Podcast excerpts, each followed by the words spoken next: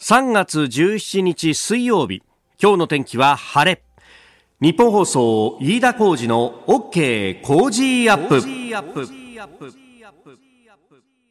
朝6時を過ぎました。おはようございます。日本放送アナウンサーの飯田浩二です。おはようございます。日本放送アナウンサーの新業一華です。日本放送飯田浩二の OK 工事アップ。この後8時まで生放送ですえー、昨日の昼ぐらいからですね、もう今朝もそうなんですが、こう目がシパシパするというかね、はい、あの、昨日番組の中でもね、オープニングでちょっと話しましたけれども、まあ、黄砂が昨日は、うん、あ結構日本列島を覆って、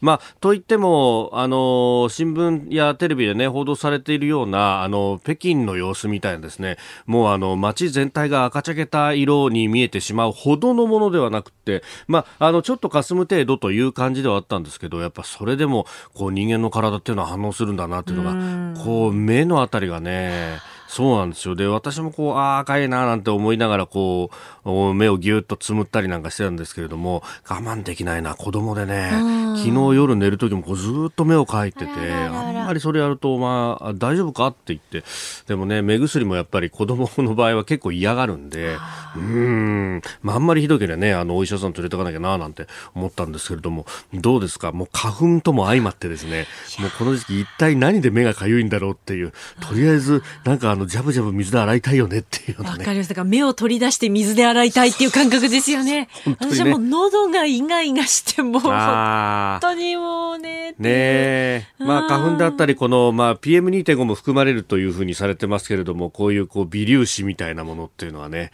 えー、ここのところは苛まれるというところですが、まあその分暖かくなってるっていうのもあって、あのもうたくさん飛んでますけれども、昨日あの、まあ取材の合間で日比谷公園を歩いたんですけれどもね、もうあの、人がいっぱい出ていて、スプリングコートだったりとか別にコート羽織らなくても大丈夫というような、うん、昨日の最高気温が 20? 東京都心22度ですね。22度だよね。もうこれ4月ぐらいの気候なんで、でねうん、もうね、あのこう自撮り棒を持ったりとかですね、あるいはなんか三脚みたいのちっちゃいのをこう置いて、えー、セルフタイマーみたいなのでこう写真撮ったりとか、いわゆるもうインスタ映えってやつですか？はい、確かにね、あの日比谷公園も、まあ桜もそうですけれども、ネモフィラも咲き出したりとかですね、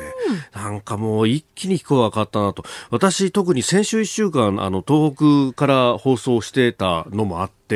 なんかね、その前と後で、浦島太郎状態なんだよね。結構ガラッと変わったかもしれないですね。こっちの関東地方のその気候というか、季節感というか。そうだよね、雰囲気は結構変わったかもしれません。3月の頭まだ俺ダウンコート着てたぞって思うんですけれども。うん、そうですよね。ね、うん、えー、一気にこう春が来た感じがあります。まあちょっとね、えー、着るもんなので、えー、調整をしていただければと思います。今の有楽町日本放送屋上の温度計は11.1度を指しております。今日も20度ぐらいまで。そうですね。東京都心予想最高気温20度の予想になっています。はい、はい、えー、着るもので調整をしていただければと思いますここが気になるです。えー、スタジオに長官各紙が入ってまいりました。まあ、昨日のね、えー、昼から夕方、夜にかけて大きなニュースというと、やっぱり日米の2プラス2と、えー、外務防衛担当閣僚協議ということになりますが、えー、読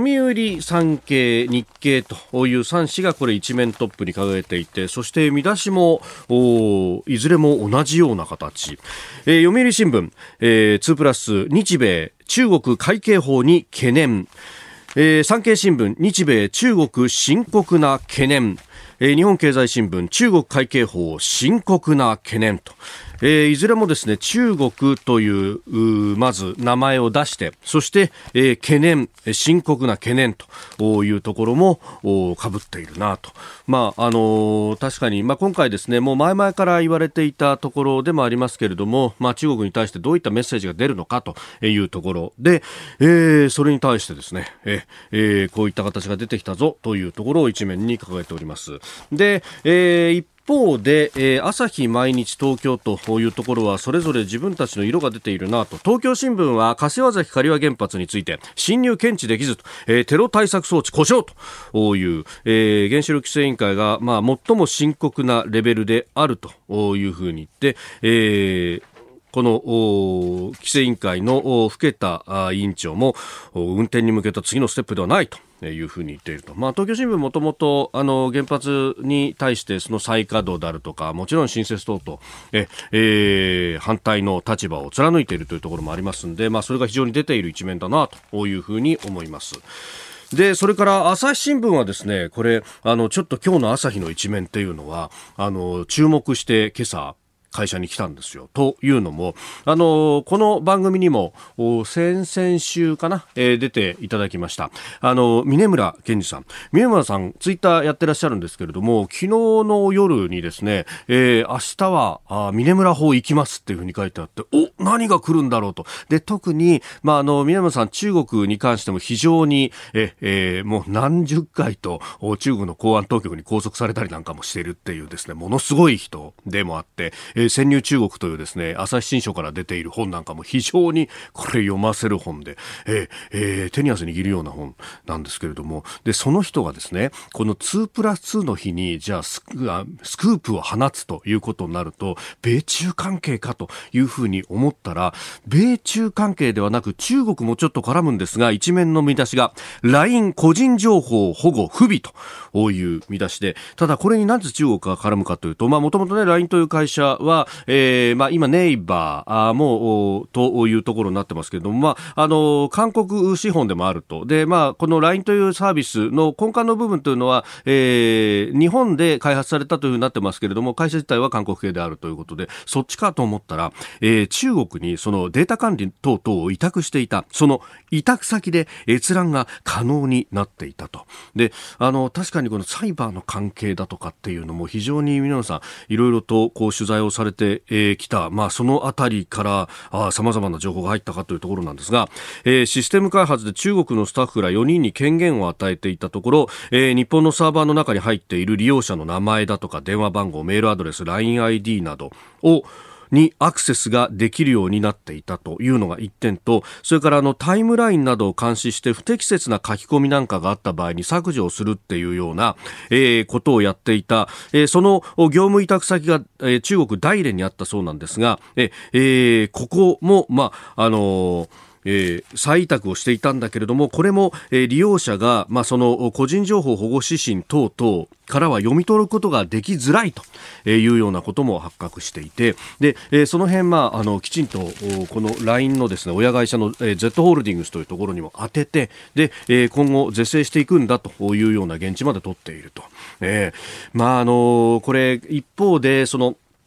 コストをかけずに、えー、システムを作るということになると外注というのも選択肢としては出てくるんだけれどもただし、えー、これあの社会面にもですね解説記事も載ってますけれども、えー、中国というところは基本的にインターネットの情報でも何でもかんでも、えー、政府が、えー、まずはあ一元的に管理をする閲覧も確実にできるようになっているというような、まあ、日本あるいは西側の個人情報の保護プライバシーの保護というような観点とは全く相入れれない価値観を持っているところが相手なだけに、えー、今後の対応っていうのをこれきちんとしなければいけないよねっていう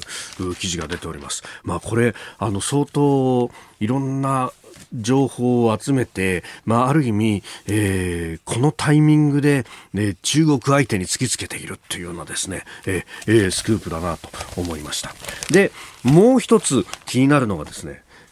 残る医師なんですよ。毎日新聞、今日の一面。テディベアに全財産隠し。えー、メッセンジャー RNA ワクチンの立役者っていうですね、コロナで変わる世界第3部、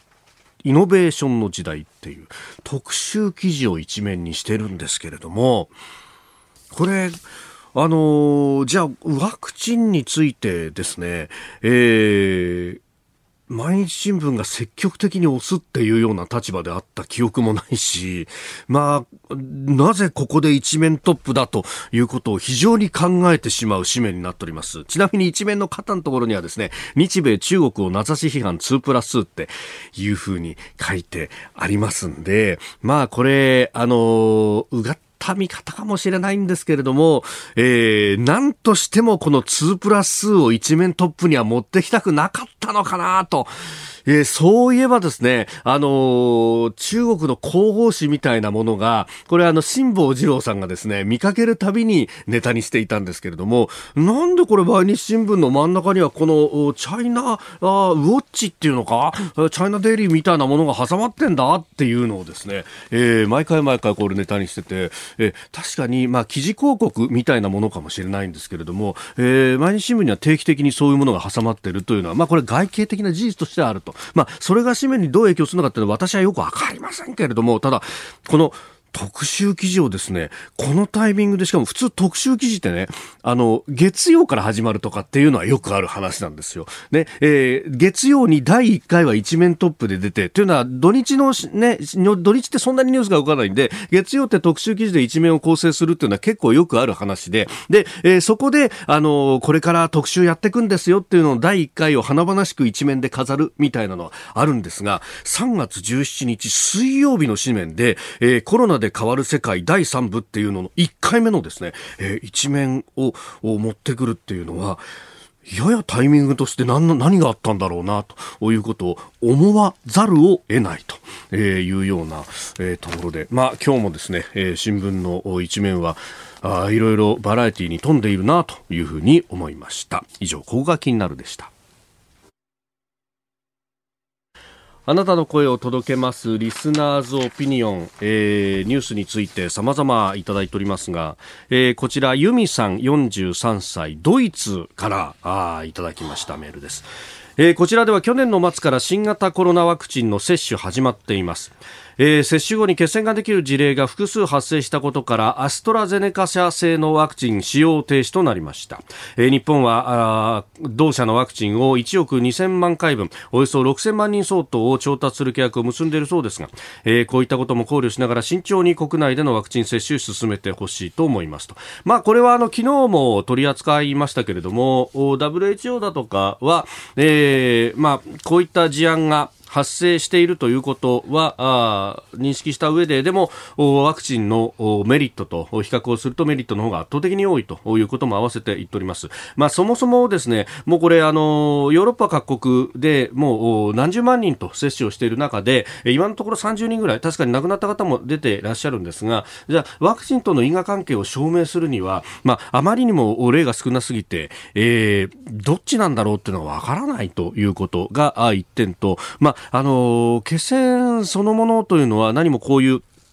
あの、ワクチン接種でしかできないものではなくて、それこそエコノミークラス症候群なんて言いますけれども、まあ、あの、例えばね、えー、体をずっと動かさずに、同じような姿勢でいたりすると、まあ、できやすいと。で、それが、えー、脳だとか、あるいは心臓だとかに、えー、流れていってしまうと、そこで、えー、様々な症状を引き起こすと脳梗塞であったりとか、心筋梗塞であったりとか、引き起こしてしまうというリスクはもちろんあるということなんですが、まあ、逆に言うとですね、それだけ症例がいろいろあるということは、お医者さんとしても対処の使用はあると、まあ、あの血栓溶かすようなお薬があったりだとかいろいろなことが言われてますんで、まあ、その辺のリスクというのも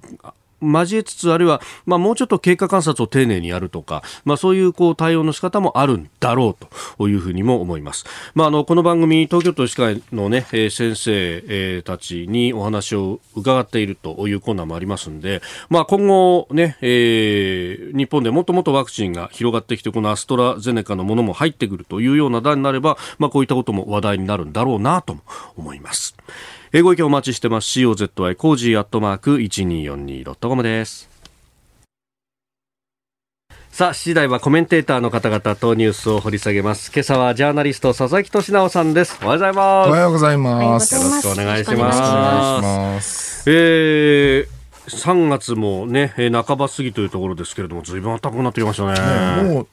長期予報を見ると、もうずっと15度台後半というか、ね、20度近い気温なんで、もう冬終わりなのかなていう。ダウンをクリーニングに出すかって感じです。いそうですよね、ね、もうあのクリーニング屋さんからなんかダイレクトメールみたいなのして割引やってるから早く出してねみたいな。あそういう時期になったかと。あのメールもね結構いただきますがトラックドライバー松野総一郎さん、えー、次男が中学校を卒業しましたよと、えー、コロナ禍の卒業式保護者1名在校生なしということですが無事に卒業できてよかったです。まあそういう時期ですよね。そうですね。今年は桜見れそうですね卒業確かにそうですね、ここでポッドキャスト YouTube でお聞きのあなたにお知らせです。日本放送飯田浩司の OK コージーアップではお聞きのあなたからのニュースや番組についてのご意見をお待ちしています。緊急事態宣言への意見あなたの過ごし方今の政治について思うこと番組へのご意見ぜひメールツイッターでお寄せください。番組で紹介させていただきます。あなたと一緒に作る朝のニュース番組飯田浩二の OK コージーアップ。日本放送の放送エリア外でお聞きのあなたそして海外でお聞きのあなたからの参加もお待ちしています。では最初のニュースこちらです。緊急事態宣言21日に解除へ。政府は昨日新型コロナウイルス特別措置法に基づいて首都圏1都3県に発令中の緊急事態宣言について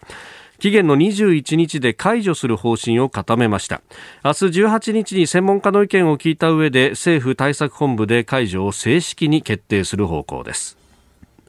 えー、産経新聞があの週末に、ね、観測記事のようなものをスクープという形で出して、えー、今日は読売も一面トップ。各紙、まあ、あの報じるようになったと。いうこともうだって街行ってみるとすごい人ですからね。渋谷でも新宿でも、もはやなんか緊急事態続けても何の効果もない。逆にねそのお店閉めなきゃいけないとか、はい、経済が回らない問題の方がやっぱり浮上してきたのでこうならざるを得ないかなっていうね解除せざるを得ないかなって感じなんですけどもうね今回の一連の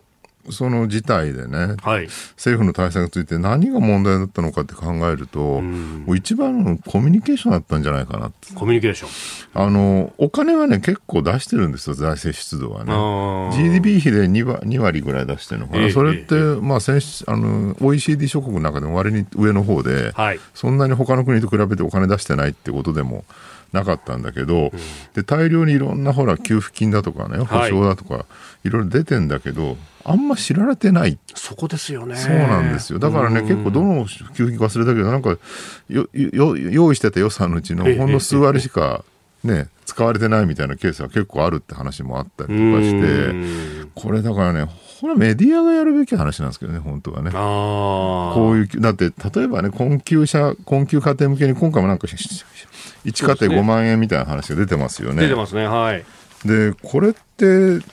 ね、その困窮世帯の人が、じゃあ5万円もらえますよっての一体どこで知るのかと。でどこで知ってそれをどうやって、ね、申請するのかって情報がちゃんと伝わるのかってこれなかなか難しいんですよね。特にその経済的貧困って必ず文化的貧困を伴うので、余裕がない人がね、ややこしい書類書いたりとか、あと情報をネットとかで収集したりとかね、できるかって、もちろん、ね、官邸のホームページとか見れば、こういう給付金がありますよ、保証がありますって書いてあるんだけど、そんなのわざわざ見に行くかどうかってなかなか難しいと。本当はね、ワイドショーとか、はい、その余計な政府批判とかしてないで、まず情報をちゃんと伝達しろって思うんだけど、この前もなんか朝日新聞の記者かなんかツイッターで、はい、いや、我々は政府の広報じゃないと。ああ、ありましたね、ね、政府の政策は分かりやすく説明するのは我々の仕事じゃないみたいなことを発言して結構物議かもしてましたけど、まずそれやってから、政権批判してほしいなと個人的には思うんですよね。まあ昨日もね、あの児童扶養手当の受給世帯だとか、住民税非課税世帯に子ども1人当たり5万円給付だとか、あと休業の手当、保証っていうのも、うん、あれもあの実際に申請した人に聞くと、いや、これ、書類が煩雑でと、そうなんです、ね、その上、説明もなんかどこにあるのか分かんなくってと。うんあのね、簡単にすると、はい、まあ、不正受給が増えてしまうっていうね。まあ、持続化給付金問題みたいなそうそうそうで、数としては全体の中ですごい少ないと思うんですよ、不正受給なんて。持続化給付金もいっぱい報道されてますけど、そんなに大した数じゃない。ただ、えー不正受給が出た瞬間に政府は何やってんだってまた怒り出すってね、いやだから、とりあえず配って不正受給後で警察が対応するぐらいでいいんじゃないかと僕も思うんだけど、なかなかそれやっとね、なんか、いやいや、そういう問題があるみたいなことね、騒ぐもんだから政府の側も慎重になってややこしい。処理にせざるを得ないっていうね、もう本当にそこは自情自爆ですよね、完全なるね。まあね、あれに関しても、その、課税所得にするっていうところで、うん、まあ、あの、いっぱいもらっちゃった人っていうのは、その後、税金で戻すなりと、まあ、あの、いろんな形での補足っていうのはやろうとしてるんですけど、ね、そうなんですよ、ね。本当だったらね、あの、マイナンバーカードとかうまく使って、金融資産も補足した上で、はい、もうリアルタイムにすぐね、今この人はどういう状態なのかって判断してですね、ファッと給付金出すっていうのが一番理想なんだけど、まあそれやると今度はまたね、マイナンバーで国民監視するのかって怒り出すからなんかそれもできないっていうね、まあ、あらゆるところでね本当にがんじがらめになっちゃってるっていう現状ですね。はい、ね。なんかそういうところの問題ってもう本当に昔というかもう10年20年指摘され続けてきたところだけどなんかそういう弱さが一気に出てきたって、ね、そうなんですよね。なんか、うん、きちんとしたグランドデザインを作らないままなんかその場その場の世論に応じて何かやってきたらこうなっちゃったんで、まあ、我々はこれ政府の責任というより我々日本人の国民のね自分たちがやってきたことの付けがここに来てるってことだと思いますよ。えー、まずはコロナ緊急事態宣言1都3県、えー、今週末解除へというニュース取り上げました。おはようニュースネットワーク東京有楽町日本放送キーステーションに全国のラジオ局21局を結んでお届けいたします。時刻は7時11分を過ぎました。おはようございます。日本放送アナウンサーの飯田浩二です。今朝のコメンテーターはジャーナリストの佐々木俊直さん。取り上げるニュースはこちらです。日米外務防衛担当閣僚協議2プラス2を開催。中国による海警法に関する深刻な懸念を共有いたしました。尖閣諸島に対する日米安全保障条約第5条の適用を再確認するとともに、同諸島に対する日本の姿勢を損なおうとする一方的な行動に引き続き反対することを確認しました。日本とアメリカの外務防衛担当閣僚協議2プラス2が昨日東京都内で行われました日米両政府は協議後に発表した共同文書で中国の行動は既存の国際秩序に合致せず日米同盟や国際社会に様々な課題を提起していると中国を名指しで批判。中国の海警法にも深刻な懸念を表明しました。アメリカのバイデン政権が発足してから初めてとなる日米2プラス2フェイス2フェイスでというところです、うん、思ったよりバイデン政権は、対中国政策を重視してアジアに目を向けてるなっていうのは日本にとって良かったかなと。えー、あのーえーね、大統領選の間にほら、例の息子のハンターっていうのが、中国企業からダイヤモンドもらってた話が何百万もね、はい、あと結構バイデンって中国寄りで、習近平とも仲良くて、まあ、いろんな話があったので、ひょっとしたら民主党政権だし、なんか中国との融和政策を取ってですね、この東シナ海、南シナ海問題にもね、なんかあんまりコミットしないんじゃないかって心配されてたんだけど、逆だったと。はい、で、これなんでなのかなって考えるとね、まあ、会計法はね、多分ね、アメリカ人何の興味もないと思うんですよね。別に自分たちの領土と関係ない話ですから、はい、あくまでこの日本や東南アジアと中国との関係だけなので、で、これは多分ね、アメリカの世論は全く動かさないと。ところがね、これ面白いですけどね、先月、ピューリサーチセンターってアメリカの有名な世論調査の会社があって、中国と経済関係を重視するのか、それとも人権を促進する方を重視するのかというのを聞いたらね、やっぱ7割以上アメリカ人は、いや、人権でしょうと。経済よりも人権だと。しかもこれが、ね、共和党支持者、保守系の人が言ってんなら分かるんだけど、うん、保守系の人も民主党支持者、リベラル系の人も、同じぐらいの7割ぐらいの割合が、人権重視しましょうっていうふうに言っていて、しかも中国に対してどういうイメージを持つかっていうと、大半の人が、はい良くないイメージを持ってると。で、なんかね、その中国に対してどういうイメージかと、温度計で例えるとどうなんですかって、非常に冷たいと冷たい。が合計67%で、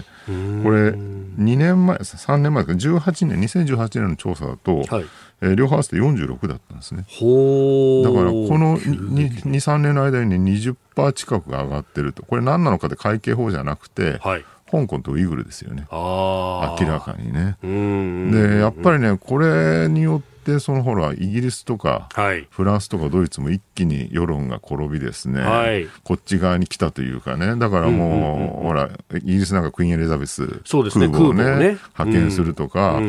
ー、ドイツもフリゲート艦をね、はい、こっちに派遣するとかもうヨーロッパのリベラル系の国がこぞって、えー、中国と向き合う方向にやってきつつあると。そうですね。だからもう香港の人も大変だしウイグルの人も本当に悲惨な状況なんだけどこの2つの問題があったおかげで日本にとってっては、はい、まあ、ある意味好機になってしまったというね、申し訳ないんですけれども、まあ、結果的にあの日本にとっては利利になっているという、こういう状況なのかなという。まあ、世界中のこう目がここに、この地域に集まってくるようになった、ねうん、今までであればやっぱり中東だとかってところに注目されるところでした。もうあのホリア・ヘアズ・レポートっていうあの、アメリカの外交問題評議会が出してい。る雑誌があって、毎月、それ日本語版も出てて、それ毎月撮ってるんですけど、ど、もうね、3年ぐらいまでね、もう毎回、いつ読んでもね、中東の話ばっかりで、いやもうシリアの話飽きたよとか思ってたんだけど、ね、この1年ぐらいね、1、2年もうほとんど迷子、中国の話ばっかり。もう東南アジアどうした、中国どうしたとそういう話ばっかりに載ってた、ロシアとかね。もうもはや今や、だからアメリカと中国とロシアの関係がどうなのかっていう、この太平洋を挟んだ、はい、えー、地域が世界中の注目の的になってると。その真ん中に我々日本があるというね、はい、いいのか悪いのか分かりませんが、大変な状況になってきてるよねっていう感じ。ただね、この先、どうなるのかっていうか、要するに、どういう落としどころがあるのかっていうのはね、考えなきゃいけないよねって。だから対立がどんどん進んで戦争になるのかって、まあならないですよね。えー、そこまで中国も、えー、やる、ね、まあアメリカに戦争に勝てるとは当然思ってないだろうと。まあ GDP に関して言うと、あと数年後、はい、2025年ぐらいにはアメリカを抜くってって言われていて、世界最大の経済大国になるのは間違いないんでしょうけど、まあ、軍事的にはどうなのか、まあ、感染の数とかね、はい、飛行機の数とかアメリカを抜くかもしれないけど、やっぱりテクノロジーとか、えー、その軍隊のその修練度とかね、そういうの含めればやっぱアメリカは相変わらず圧倒的なわけだから、当然、当然戦争には勝てるとは思ってないだろうと。ただただね、そのかつてのソ連ぐらいのように、はいえー、中国はアメリカと対峙する存在にはなっていくのかなと。で、トランプの時にはね、はい、きっともうデカップリングで、中国はもう太平洋西側を支配して、トランプはもう北米だけでいいとか言ってたんで、ちょっと日本としてやばいかなと思ったんだけど、バイデンはもうちょっと世界秩序にコミットしようという、はい、いわゆる伝統的なアメリカの外交をもう一回再現しようとしているので、うん、デカップリングにはいかないだろうねと。じゃあどうなるのかなって考えるとね、これ、あのリアリズム系の政治学者のジョン・ミア・シャイマーっていうじゃないですか。あ,、の人がねあの大国政治の悲劇って有名な本を出してて、うん、あの中で冷戦時代米ソのね、アメリカ、ソ連の、え意外に悪くなかったってことを書いてる。要するに、戦争が、要するに核の抑止で向き合ってるから、はい、そのアメリカとソ連が対峙してて戦争が起きてない状態っていうのは意外に平和だったよねと。確かにね、もちろん代理戦争みたいなベトナム戦争とかいろいろありましたけど、総じて大きな戦争起きてなかったと。逆に言うと、その米ソの制裁が終わった後の方が、今、国際社会ってかなり不安定になってきてるわけですよね。ロシアがああいうことをやって、クリミア併合したりとかね、中国が南シナ海進出したりとか、はい、逆に言うと、だから2つの勢力が拮抗して向き合ってる時の方が、あまり手を出しにくくなるので、平和であるということを考えるとその米ソ時代のような米中時代がやってきて、はい、それが拮抗して常にこう対決してれば案外平和な状態保たれるっていうね。不安は不安なんだけど、はい、っていうところにね戻ってくる可能性はひょっとしたらあるのかなって個人的には期待してるんですけどね。でその時にその先ほどご指摘のベトナム戦争だとか、うん、あるいはアフガニスタンだとかこのある意味、終焉部でこう代理戦争的なものが起こるというところがこう一番気をつけなきゃならないところだろうなと。そういうことですよね、だから案外、主戦場のメインのところでは戦争が起きないということを考えると、はい、じゃあ、この環太平洋のね、アメリカと中国を接しているところで一番どこが危ないのかそういうことですよね。っていうことをね考えなきゃいけないよね。まさに Foreign Affairs なんかで最近こう議論になっているのが、うん、台湾がどうなるんだというあたりの話でそうですよね。台湾と南西諸島、日本っていうのは、うん、ある意味最もホットなスポットになりつつある。で台湾と中国って、まあ、全面戦争する気がなくても勃発的にね、はいえー、砲艦が火を吹くってことは起きうるわけですよね、えー、当然アメリカは出るだろうと、えー、でその時に日本どうするか問題っていうのがあってここで日本がちゃんと台湾にねこう側に立って、はい、自衛隊を出すなりなんなりしないと、えー、日米安全保障条約に傷が入るんですよね。いや日本出ないのかと。だったらじゃあ尖閣ね、に中国来た時に俺は何もやらないぞってアメリカ言い出すかねないので、はい、だその時ね自衛隊どうするかっていうね防衛出動するのかどうかとか、これかなり重要な問題になってくるかなと思うんですよね。日本の行動っていうのがより求められる時代になってそうなんですよ。だからこんなね、一番こう、火薬庫中のど真ん中にある国で、それで全てアメリカに追っててね、はい、でじゃあ朝鮮半島や台湾とかで何か有事が起きても何もしないってことは、ちょっとさすがにもうありえないかな。湾岸戦争の時にね、えー、軍隊、自衛隊出さなくて、い。ろいろ揉めましたけども、はい、あの時と全然距離が違うってことを我々はもう少し認識しなきゃいけなくなってきてるってことですよね。えー、そしてもう一つ用意していたニュースが、まあ、そこで朝鮮半島の部分ですけれども北朝鮮の金与正氏金正恩総書記の妹ですが、えー、米韓合同軍事演習を批判ということそして、えーにえー、米韓の2プラス2も今週予定されている。そうですね。あのトランプ時代に、ね、あまりにもトランプが頼りないので、うん、韓国がどんどんどんどん中国寄りに行ってしまったって問題があって、これがねどこまでバイデン政権になった時にその日米側に戻ってくるかっていうところが多分肝なのかなと。だから、このキム・ヨジョンがこうやって言ってるっていうのは、やっぱそこでね、韓国をかなり牽制して、お前らどっちに行くつもりなんだっていうメッセージなのかなって気はちょっとしますよね。まあ、あの、ブリンケン氏等々、バイデン政権側も結構北朝鮮にアプローチしてるけど反応がないんだということが表に出てきたりしてますよね。まあね、あの、トランプと仲良くなったりとかして、はい、キム・ジョンウン委員長がね。だから、それをバイデン時代にはどうするのかと、でもどう考えてもバイデン、キム・ジョンウン対談っていうのはもうなさそうなので、っていうことを考えると、北朝鮮としても結構微妙な状況になってるかなって感じはしますね。はい、以上、おはようニュースネットワークでした。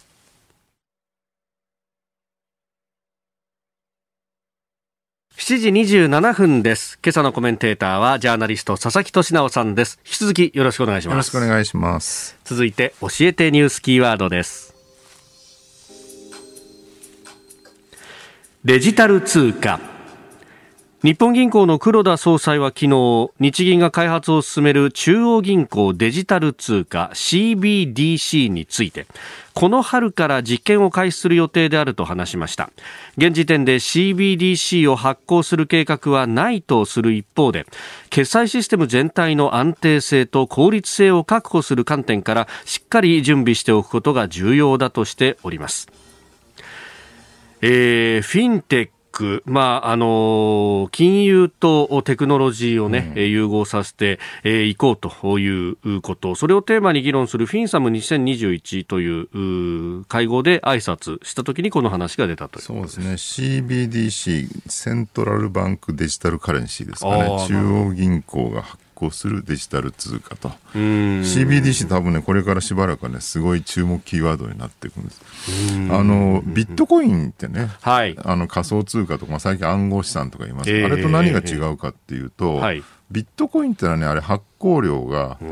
なんかプログラムで決められてるというか、という話になってますよね。そのあるプログラム暗号をどんどん解読してそれに合わせて出てくると、はい、これだからね金本位制なんですよああ、有限そうそう、金と同じで発掘して、それが、それとその量しか発行できません。だからね、ビットコインはね、不安定なんですよね。だからビットコインを例えば通貨にしてしまうと、はい、えー、インフレになった時に金融引き締めができない。はい、逆に言うとデフレになった時に金融緩和しようと思っても、発行量が限界超え,、あの超えられないので余計な発行ができない。はいだからね、その金融法制が崩壊して、今ね、えええー、金融法制がなくなってると、中央銀行が通貨量の発行をこう自由に決められるってなってるのは、はい、そういう不況とかね、インフラとかに、インフレとかに対応するためだったって考えると、ビットコインじゃだめなんですよね。ああ、なるほど、うん、だから中央銀行がコントロールして発行量を決めて出すデジタル通貨の方がいいよねと話したと。デジタル通貨の管理通貨制への移行なんですね。でじゃあ別に現金でいいじゃん、なんでね、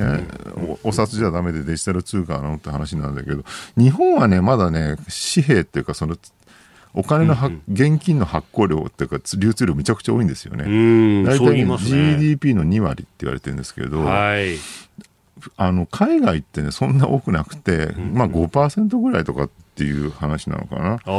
で、平均にね、うん、で、日本の4分の1ぐらいです。で、一番進んでた北欧なんかよく話になるのが1%とか言われる。通貨の、はい、現金のその流通量が。そうすると、もはや現金なんか日頃見ないと。ほぼ電子マネーで支払い。で、電子マネーで決済してるっていう状況だと、お金いらないんじゃないの逆に言うとその現金が流通してそれでなおかつ電子マネーで払ってるってことは見た目は電子マネーで払ってるんだけど裏側でいちいち現金のやり取りをしなきゃいけなくなってる。これバカバカしいわけですよね。二重通貨になってる。見た目は電子マネーなんだけど、はい、その裏側には現金があるっていうね、えー、そうするとややこしいだけなわけですよ、えー、だったらもういっそ全部デジタル通貨にしてしまえばもう見た目のそのね、例えば我々は PayPay とか、 Suica とかでお金払うじゃないですか。すねはい、あそこに現金が書いてあるけど、あそこでやり取りしてるデータがもうそのままデジタル通貨であれば、もう一回後で裏側で何かお金をやりくりする必要がない。今だと例えば電子マネー、例えばPayPay でね、1000円バッと払えますと、はい、で見た目はその場で決済してられてるように見えるけど、うんうん、実は裏側で後から PayPay が、うん、その1000円をお店に対して払ったりとかって、そういう面倒くさい。ことしてるわけですね、はい、その二重の作業が必要なくなる。なるほど。リアルタイムでその場でもうお金のやるというのは全部完了するってことが非常に面倒くささがなくなるし、あと海外とお金やり取りするのに、今、銀行のシステムすごい複雑なんですよね。はい、もう何重にもいろんなこうところを経由して、お金が海外に渡っていくって仕組みなんだけど、まあ、デジタル通貨にしちゃえば、一発で済むよねっていうね。そうすると、海外とのお金にやるというのもコストが下がるし、そっちの方がいいんじゃないのって話なんで、デジタル通貨っていう方向に一気に来てるっていうね。まあ、確かに、まあ、今も疑似的なデジタル通貨というか、銀行の口座を介して、うん、あのまあ、我々の生活の中では、現金はそんなに ATM で引き出さずとも、なんか物買えるしってやってるけれども、まあ、そこには手数料という壁があったりとか、ね、現金の管理コストってものがものすごくのしかかってると、だからその辺の改革にもなる。そうそう、だからデジタル通貨で決済できるようにすると、お店の店頭で、ね、デジあの電子マネーでバッと払っても、お店の側の手数料が発生しなくなるっていうね、メリットも明らかにあるので、クレジットカードも手数料日本めちゃくちゃ高いじゃないですか。すね、あれがね、クレジットカードをあの普及しない原因になってるってよく言われてたんで、そういう問題も解決するかなっていうね。だからまあ、数勢としてはそっちに間違いなくいくでしょうってことだと思います。あとは安全性ですか？安全性ね、そこはね、結構問題なんですけどね、だからブロックチェーンに記載するのか、それとも中央銀行が管理するのかって、ここまたこれ、分散型か中央集権型かって議論があったりとか、技術的にはまだまだいろいろ考えなきゃいけないことはたくさんあるんだけど、流れとしてはこっちに来るかなって感じですね。続いて、ここだけニューススクープアップです。この時間、最後のニュースをスクープアップ。佐々木俊直さんと考える震災報道のあり方。東日本大震災から先日3月11日で10年となりました。メディアでは様々な形で震災についての報道が行われましたがこのままでいいのかメディアは何を伝えるべきなのかこれからの震災報道のあり方を考えてまいります。先週週間この番組ではですね、はい、あの東北各地から前日取材をしてその模様を当日お聞きいただくという形で、まああのちょっとキャラバン的にですね、福島の浪江から始まってこう北上していったんですけれども、やっぱなんか東京で感じるのとはこうギャップあるなというところもありました。佐々木さんも、ね、結構いろんなところで発信もされてますけれどそうですね。あのねなんだろう。まあ復興してよかったねとか、逆にいや復興進んでないよねとか、まあ、津波大変だったよねって、まあ、ある種のこう被災者の物語とかをメディアは作るわけですよ。でも作られたその物語がそのポジティブなのネガティブなの含めてね、本当にリアルの被災者なのかっっていうところがねすごく実は問われてるんじゃないかなと。はい、で必ずその今回10周年ですけど、まあ、毎年ねその震災の3月の頃に震災あれから何年みたいな報道してその度に福島とかねその被災地の人たちからは、はい、いやすごい違和感感じるって声が毎回毎回出てると。でそのなんでその違和感が生じちゃうのかってことをもう一回我々は考えなきゃいけないなと思っていて、はい、僕ねあの震災の翌年に当事者の時代って本出したんですよ。はい、でそれはね、震災の経験を受けての話だったんだけど、あの中で書いたのはその当事者を勝手に代弁するのはよくないよねと。まあ、それをね、勝手に代弁するのはマイノリティ表意ってマイノリティに勝手に表意しちゃうっていう意味でそう書いたんですけど、あれあのマイノリティ表意の問題っていうのはまさにこの震災報道に起きてきていて、勝手になんか被災者をね代弁しちゃってるわけです。でそのでも代弁してる被災者っていうのは本当にそこにいる目の前の被災者かっていうとそうじゃなくてそのメディアのね人テレビの人とか新聞の人が頭の中でイメージした僕の考えた被災者みたいなねになっちゃってでその物語に勝手にそのリアルな被災者を押し込んでしまって描くわけでそうするとリアルな被災者から見ると、はい、え俺のと違う物語にされてないっていうふうに感じちゃうっていう、まあ、そういう構図があるんですよね。でこれはねすごい問題で、まあ、毎回その当事者の時代で書いたのは、はい、いや当事者にはなれませんと我々はね被災地のね。ただまあじゃあでも取材する側としての当事者性って一体何なのかって考えるとそれは俺は当事者のこと分かってるから俺が当事者を代弁するんだできるんだって思い込むことじゃなくて、いや当事者への距離は遠いよねと、俺には分かんないよねと、はい、分かんないってことをちゃんと認識した上ででも頑張ってなんとか近づくように努力したい。っていうふうに思うことが我々にとっての当事者性なんじゃないかってことを書いたんだけど、まあ、全く理解されてないかなっていうね。現実にね。だから現場にいる人たちの代弁じゃなくて、まあ、これだけこうその技術とかもテクノロジーも発達した中で、こう生の声がどんどん出てくると、もう。ネットの中ではそういうのが出てきていて、それが報道と、あれ違うじゃないって、みんなも気づき始めてるところがある。よね。僕ねちょうど思い出すと10年前のその、ね、2011年3月4月の頭にね取材行ったんですよ、はい、でなんで取材に行ったのかって別に行く必要もなかったんだけどなんかねあの頃ねそのメディアの業界っていうか僕らが仕事してる業界でなんか被災地に行ってないやつはジャーナリストの資格がないみたいなね、はい。はい、でもそういうふうになんか近い方が偉いっていうのもなんかおかしいんじゃないかと思いながらでもそういう抑圧に屈しきれずにですねもう行くしかないかなと思って10日間ぐらいあの気仙沼から陸前高田あたりで取材してきたんだけど行って思ったのは、はい、もうあの辺何のゆかりもないんで住んだこともないんですそうすると目の前に津波のねその被害で瓦礫がわーんと積み上がって悲惨な状況が広がってんだけど前の姿は何も知らないよね。ねで前の姿何も知らないでなんか瓦礫の山だけを見てなんかかけることがあるのかっていうとこれは自分には何も言えないなってのねつくづく思ったんですよね。でそういう時に同時にあの頃ってほら YouTube とかでね写真撮ってあの映像を撮って YouTube で配信したりとか、ツイッターまだ写真は当時投稿できなかったんですけど。でもツイッターでほら文章で、はい、あのガンガンねその現地の様子をこう投稿する人とかすごい増えてきてそうするともうそっちの方がずっとリアリティあったわけですよね。いまだにほら YouTube で検索すると大量にね津波が襲ってくる映像とか残ってますから、あれはもうほぼ全てが被災者が撮影したものですから。でそういうその自分生きてそこで生きてきてね。でそこで目の前で起きてるその災害をこう記録してそれを発信する人たちが大量にいるっていう状況の中で全くその土地を知らないねジャーナリスト風情がのこのこ後からやってきて何が言えるのっていう。だからねすごい考えたんですよ。だからあれからなんかジャーナリズムってなんか当事者性を持たないのは意味がないよねってことを考えるようになったんだけどやっぱり新聞テレビってそこのね認識が相変わらず薄いんですよねある種のね優越感なんですよ優越感。俺たちが分かってるっていう。はい。一般市民っていうかね、視聴者や読者は、東京とかね、大阪とかにいて、何も知らないけど、俺は被災地に行って、ちゃんと取材して被災地のこと分かってるから、俺が偉いんだっていうね、ある種の優越感で書いてんですよね。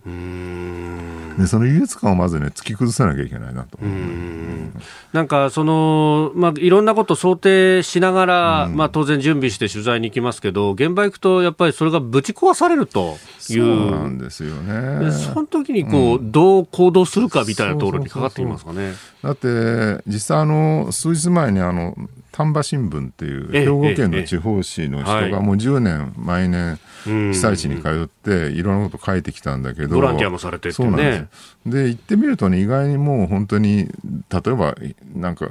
泥棒もいたりとかねなんか日本人は絆が美しいとか言ってたけどそうでもなくて意外にこう避難所でね、物資の奪い合いが起きてたりとか、結構見にくいこともあったと、でそういうリアリティを抜きにして、なんか、まるで何でもかんでも美談のように語るのはどうなんだろうってことをね、自戒を込めてこう書かれてる人がいたんですけれど、記者の方がね。で、そういうなんかリアリティって僕結構大事だなと思うんですよ。なんかこう、すべてを美談にしてしまうとやっぱ嘘なわけじゃない。でね、だからなんかこう、なんだろうな、こうひどい目にあって大変だったんだけど、でもあの時、